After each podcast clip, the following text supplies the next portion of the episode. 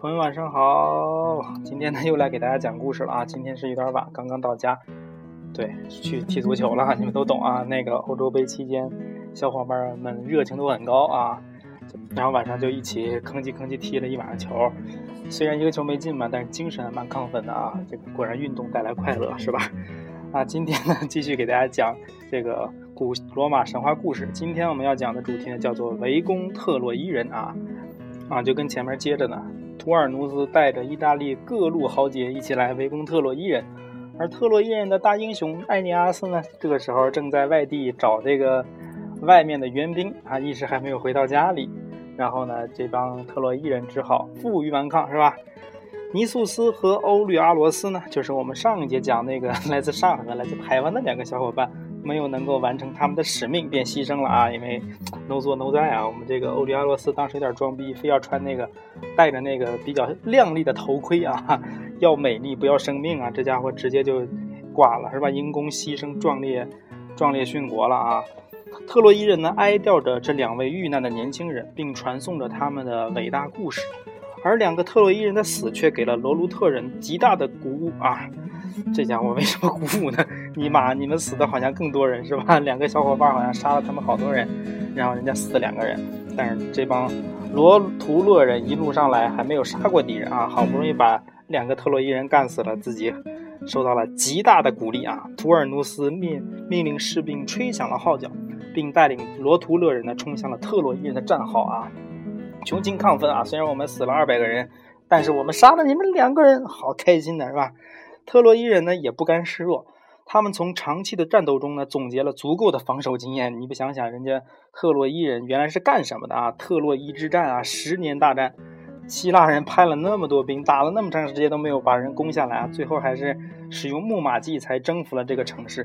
那想着人家防防守的经验，那可是太太太太太牛逼了，是吧？这那要是他们活到今天，那欧洲杯也没啥看头了，冠军肯定就是他们队了，是吧？啊，反正就是防守特别牛逼啊！这个时候呢，他们看到敌人来势汹汹啊，肯定要做好充足的准备啊。具体他们怎么应对呢？那因为我当时没有参加过那场战役啊，当然我也不可能参加那场战役。我猜测啊，因为他们刚到这个地方，刚刚修建这个大军营和大本营没多长时间，我估计就跟那个抢滩登陆那个游戏差不多哈，就是你们过来，我在围成一圈儿，然后。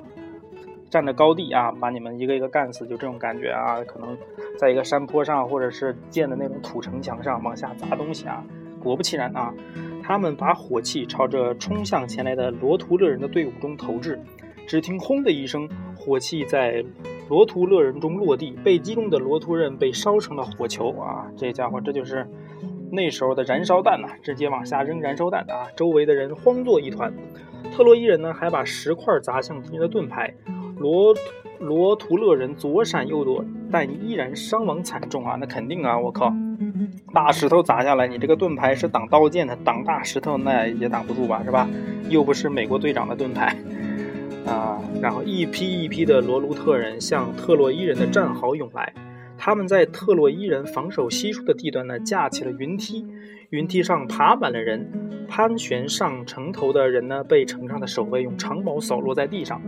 罗图勒人不断的向上爬，也不断有人从城头上掉下来啊！这个场景大家可以想象一下，《三国演义》嘛，啊，也是这种攻城的这么各种战争 一样的是吧？扔石头，扔火球，然后扔这个拿长矛把你扫下来啊！估计古今中外攻城都一个一个操性啊！那个时候还没有发石发明那个投石机。和那个火箭筒啊，也没有，也没有那个导弹、啊大炮啥的去炸城墙，所以比较原始，是吧？特洛伊人的战壕中呢，有一个塔楼啊，通过浮桥与营房前的城墙相连。具体是怎么一个结构，我我也闹不清楚啊。我猜测是不是有点像中国古代建筑城墙的时候那种瓮城啊？里面有一道城墙，外面又多出一圈来那种，然后上面有一个小塔楼。或者说是像那个《权力游戏》里面那个北京长城那样，就是在城墙外面有一个可以坐升降电梯的那个玩意儿，还是怎么着？啊，不太了解啊，大概就这个意思，大家意会啊。托尔努斯呢，在塔楼下转了好一阵子，心想：如果从高大的城墙攻进城去，是相当的不容易啊。如果从这个塔楼入手，说不定会有所进展啊，还是有点脑子的。想到此，图尔努斯命令罗图勒人呢集中力量攻打塔楼，别的地方先别打了啊。什么叫做射人先射马，擒贼先擒王啊？从要从敌人最薄弱的地方打败他们啊。于是呢。他们的小兵都来攻打这个塔楼了。不过呢，特洛伊人早组织了弓箭手向城下猛烈的射击啊，又是扔火球，又是扔石块，又是扫长矛，又是有弓箭啊，各种武器都派上用场了，是吧？罗图勒人的大量伤亡呢，使图尔努斯意识到这种攻城的方法难以奏效。于是呢，他想一定要智取呀，是吧？他站到了一块比较有利的地方，然后奋力地向浮桥上投掷了一根火把。火把烧着了板壁，火势迅速地蔓延开来啊！这就比较惨了。要说土城墙嘛，你还不怕烧？你很多还是木头做的，这就完蛋了，是吧？那人家一艘火马，那可就操了蛋了呀！特洛伊人根本没有注意到浮桥着了火，他们正在与敌人进行激烈的厮杀。守卫的特洛伊人还没来得及逃跑，塔楼便轰的一声倒塌了。罗图勒人一拥而上，踏过废墟，朝战壕猛冲过来啊！这他妈就很尴尬了，他妈城墙破了，你可怎么整呢？阿斯卡尼俄斯呢？这个时候正是守城的主将之一，他最擅长使用弓箭，他曾经射杀了蒂尔荷斯的大儿子阿尔摩和阿拉丁老人加莱索啊！这他妈这这不算是什么 丰功伟绩吧？这当时就是因为他射了人家大儿子和这个老人一老一小，才引起了这场战争，好吗？当他看到敌人涌向战壕时呢，弯弓搭箭，这一箭正好射中了图尔努斯的小妹夫雷姆罗斯。你说你这个缺不缺德？一下让图尔努斯的妹妹当寡妇了？啊，不是射小孩就是射老人，再不然就射这个新婚丈夫啊，让让孩子他爹成为了这个失独老人。让这个老人的孩子失去了自己的父亲，然后让这个女儿变成了这个寡妇，这全是作孽啊！好阴毒啊，这个人。当阿斯卡尼俄斯再次举起剑时呢，太阳神福波斯阻止了他。我的孩儿啊，你该满足了，你已经射杀了罗图勒的一位大英雄。太阳神命令你不能再战了啊！你再战，他们把人都杀光了。行了行了，见好就收啊！特洛伊人见太阳神显灵了啊，忙叩首祈祷，并把阿斯卡尼俄斯送下战场。所以他们这些所有的战争啊，天上都有神在观战啊，关键时候还出来，就跟下象棋一样，你边一你这边有几个神仙，你这边有几个神仙啊，你下走一步，我走一步，一看情势不对，下来赶紧指挥啊。哎，这这说下象棋说是有点文雅了，其实就是在斗狗啊，斗犬，知道吧？你边养放一条狗，我这边放一条狗，互相咬啊！一看咬不对劲了啊，赶紧呃劝一劝架，拉扯一下，是吧？此时呢，图尔努斯正在另一侧战斗啊。当他听到了自己的这个 妹夫被干死了啊，罗图勒人被击退的消息之后呢，带领士兵也冲到这边来，在特洛伊人中杀出一条血路，一直来到了特洛伊人的营房大门前啊，这下直接到军营大门前了啊。很厉害，很厉害。说到这个军营大门呢，当时守卫的是一个巨一对巨人兄弟，分别叫潘达洛斯和皮提阿斯啊。潘德洛斯啊，潘达啊，大熊猫哈，皮提皮提阿斯，皮提啊，what a pity 啊，其实名字都不太吉利啊。皮提啊，很遗憾啊，那肯定是必死无疑了啊。他们俩是呢，透克洛斯族人啊，一个比较小种族啊，这个种族都是巨人。可是巨人为什么跟这个 特洛伊人混一块儿啊？也搞不懂啊！哎，这个特别容易让我联想到《权力的游戏》里面野人啊，当时归攻打北境长城的时候，也有两个巨人是吧？他们也是，不过跟这正好相反，这个巨人是在守门，那两个巨人呢，正好是去想要打开城门啊，非常的力气非常大，但是后来还是被杀死了。那真的是一个非常精彩的这么一部。啊，美剧啊，这时候想到这个攻城战的时候，我就特别容易联想到《三国演义》和《权力游戏》里面的攻城战争啊。当时的野人还是跟这个守夜军团不共戴天的时候啊，Jon Snow 啊带着他们的小伙伴英勇的抗击了野人的进攻啊。对这个都不知道大家有没有看第六季啊？这个 Jon Snow 没有死，他又活过来了啊。The winter is coming 啊。说到这个，我等会儿我要再补一集这个群里游戏啊，这一季好像要又要完结了啊。啊，对，说到这个巨人兄弟俩，兄弟俩当时呢就是看着大门，因为他力气很大，他们把大门一堵上，谁都进不来。但是这两个人呢非常无聊啊，兄弟俩为了寻找跟敌人面对面进行搏斗的机会，做出了一个特别大胆的决定啊。图尔努斯正在。为不知怎么才能攻破大门而苦恼时呢，门吱的一声打开了。我靠，这发生了什么事情？难道我们自己那边有内应把门给打开了？发生的这一幕让所有人都目瞪口呆了啊！这个图尔努斯这一波人啊，意大利人没有想到，我操，这怎么回事？门怎么突然打开？难道也是一个圈套？那特洛伊人更搞不懂了，我们打着打着，怎么自己的城门就被人给攻破了呢？好奇怪啊！呃，我们。作为一个上帝视角，我们知道是巨人兄弟啊，太寂寞了，寂寞是无敌是多么的寂寞啊，然后就把门给打开了啊。但是发生的事实并没有像巨人兄弟想的那么简单。门打开以后呢，敌人如潮水一样涌了进来，兄弟俩不由得开始后撤，能不撤吗？啊，开门容易关门难呐。潘多拉魔盒一旦被打开，那可就无尽的灾祸了，是吧？图尔努斯一马当先，一枪就把皮提阿斯翻倒在地啊！这真的成了 What pity 了。皮提阿斯大叫一声，伤口顿时血流泉涌啊！眼睁睁地看着罗图勒人从他的身体上踩过去啊！特洛伊人的防线彻底崩溃了，在敌人的逼迫下，开始四散逃退。图尔努斯一路砍杀，朝特洛伊人的中心大营奔去啊！此时呢，增援的罗图勒人正向营门冲来啊！可可不嘛，大门开了，那能不往大门这边冲吗？啊，这时候我们的英雄图图尔努斯啊，这个将军可能跑的也比较快，一马当先啊，一路就杀过来，冲在第一个。后面呢，隔了可能十几米远，有后面自己的手下正在赶上来啊。潘达洛斯呢，看到自己的弟弟被敌人杀死了，悲痛万分啊！我擦嘞，真是这家装逼不成反被操啊！这是。但是你自己造的孽还得你自己来弥补啊，是吧？于是呢，他强忍着痛苦，用宽大的肩膀顶着敞开的大门，直到大门重新锁起来啊！啊，魔兽世界的这个传送门终于给封锁上了啊！伊利丹，你终于失势了吧？啊，对啊，这两天大家有没有去电影院看这个魔兽啊？啊，我觉得很多男性玩家应该会去电影院支持一下，是吧？但这个女性朋友应该是冲着吴彦祖去的吧？啊，这里我有一个问题啊，我看电影从头看到尾都没看出这个伊利丹有一点点点点像这个吴彦祖，好失望啊！这个说明这个特技做的太好了啊！好了，扯得有点远了，我们接着说这个大门关上了啊，这个大门关上就发生了一个结果，就是只剩图尔努斯一个人冲进大门来了，他的后面小兵都没有跟进来，而且呢，很多特洛伊人反而被关在了自己的军营外面。啊，于是呢，他们与罗图勒人的激战啊，就开始在城门外面爆发了啊，他们就争斗不已。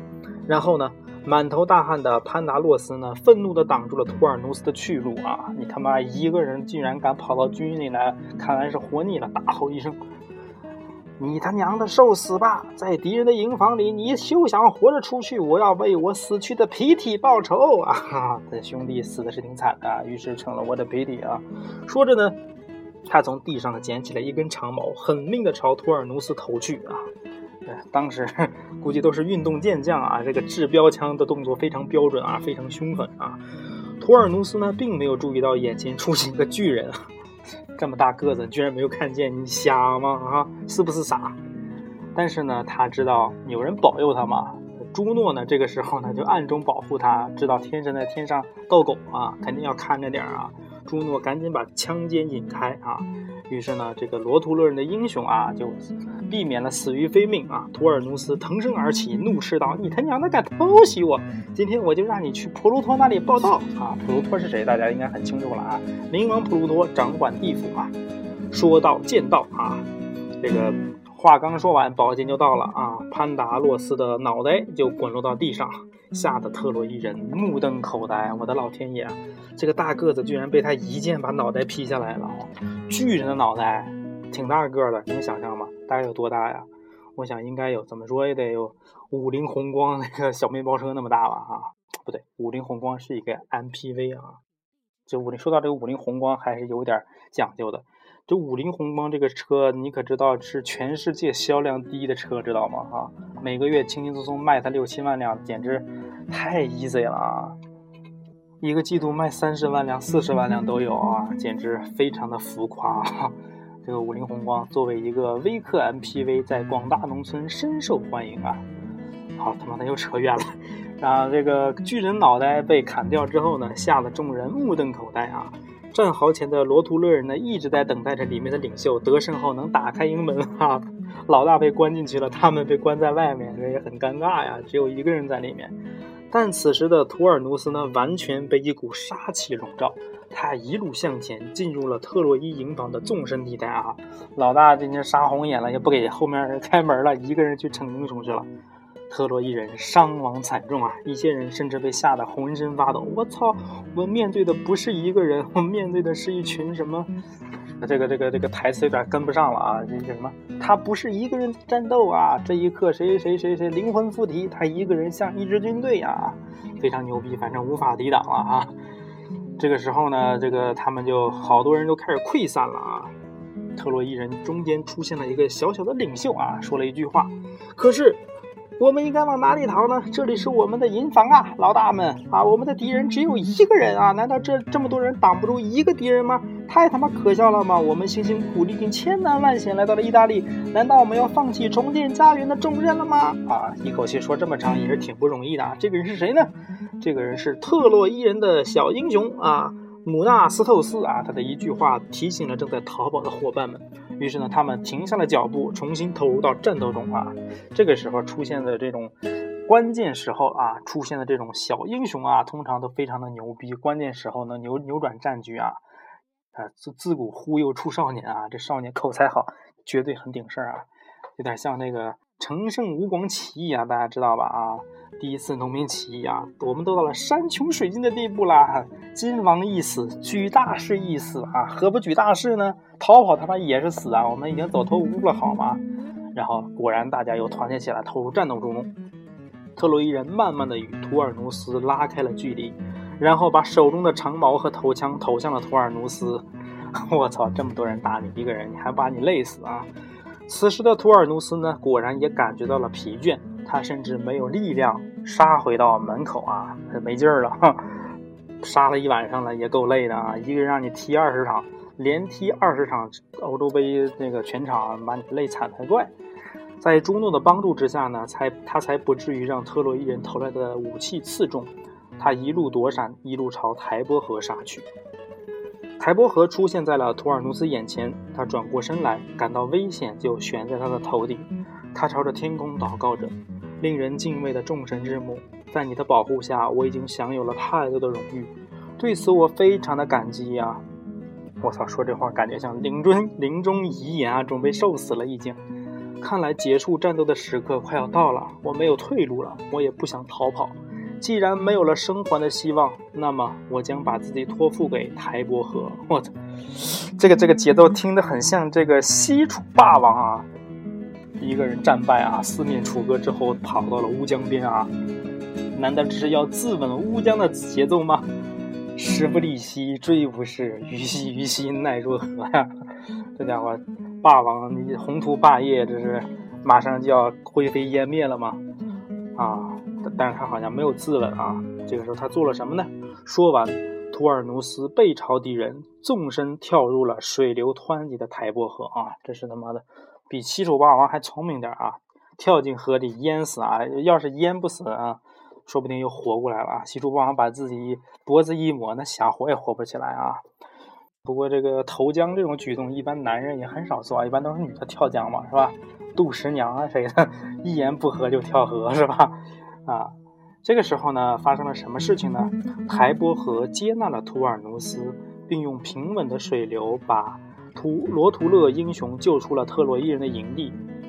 我操，这个结局我我也感觉有点始料不及呀！原来这个台伯河的河神是一个双面间谍呀，又帮艾尼阿斯，又帮图尔努斯啊，两边谁都不得罪啊！万一哪边胜利了，他都有好处啊！这人真是太坏了啊，太奸诈了啊！于是呢，这个台伯河河神就把图尔努斯给救了啊！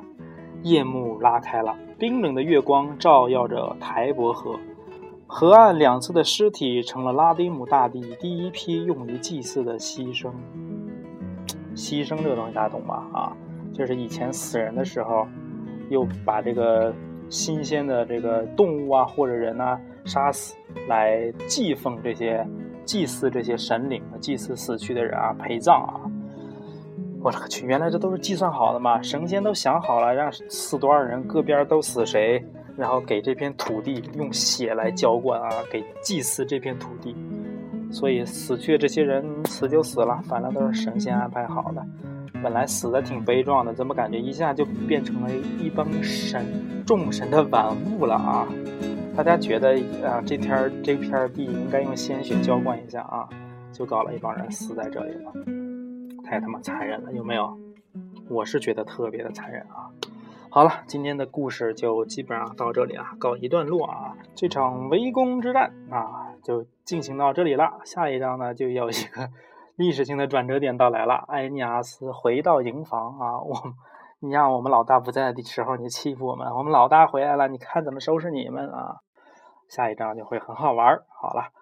那按照惯例呢，在故事结束的时候会给大家送上一首歌。今天的故事里面呢，我们看到图尔努斯啊从从那个河边跌落啊，跌到河里。那就由这个话话头，我们推荐一首歌，谢春花的《我从崖边跌落》啊。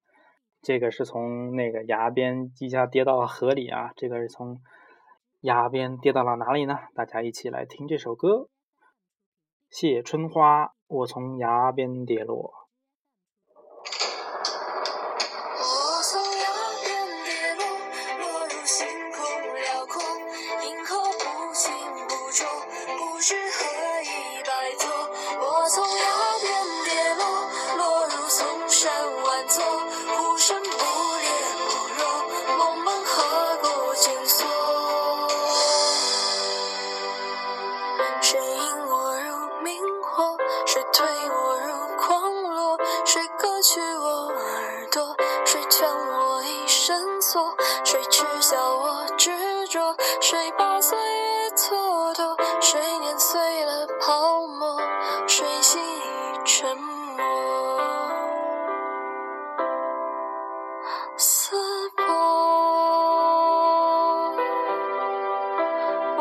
有变，没。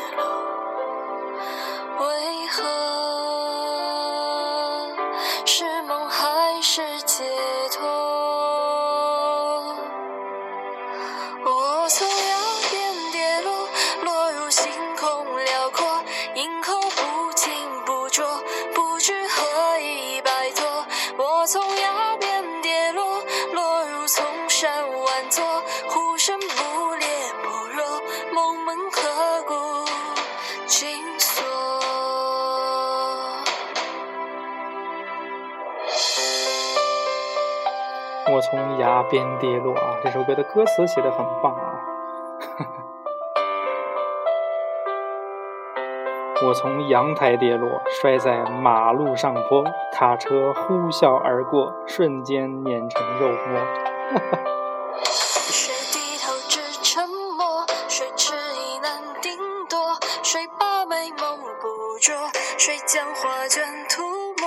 谁结束这折磨？谁轻柔的抚摸？谁总是如琥珀，换温暖魂魄？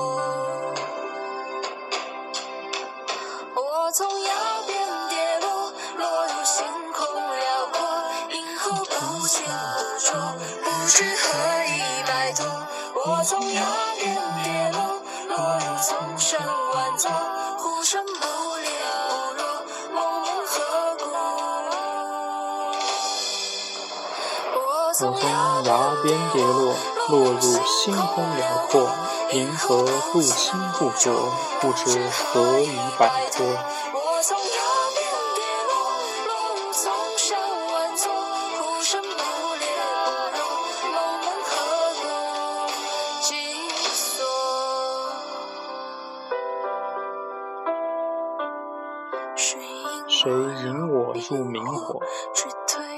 推我入荒罗？谁把美梦捕捉？谁心已成魔？有没有写的很好啊？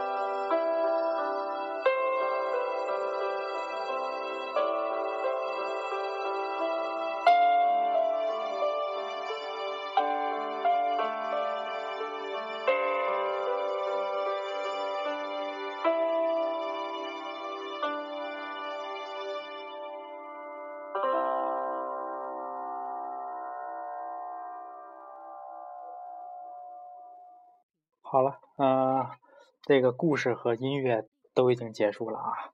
我看一下，现在好像已经十二点，十二点零七分了啊。大家早点睡觉吧，晚安。真的晚安，拜拜，没有了。